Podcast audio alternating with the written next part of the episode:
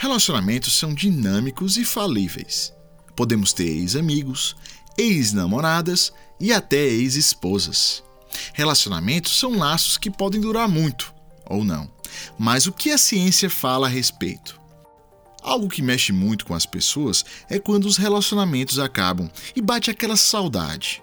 Festiger e colaboradores, em 1959, falaram sobre a dissonância cognitiva.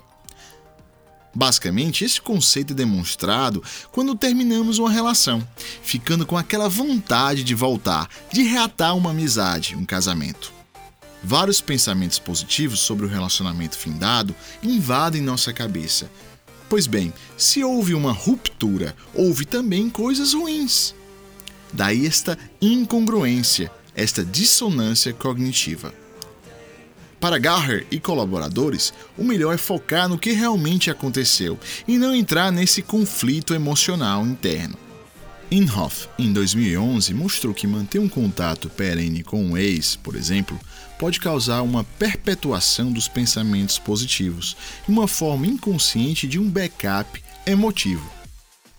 Spielman, em 2009, mostrou que, psicologicamente falando, um indivíduo que se sente capaz de buscar novos relacionamentos pode ter uma diminuição da dissonância cognitiva e viver melhor. Então, a ciência está presente em tudo na nossa vida.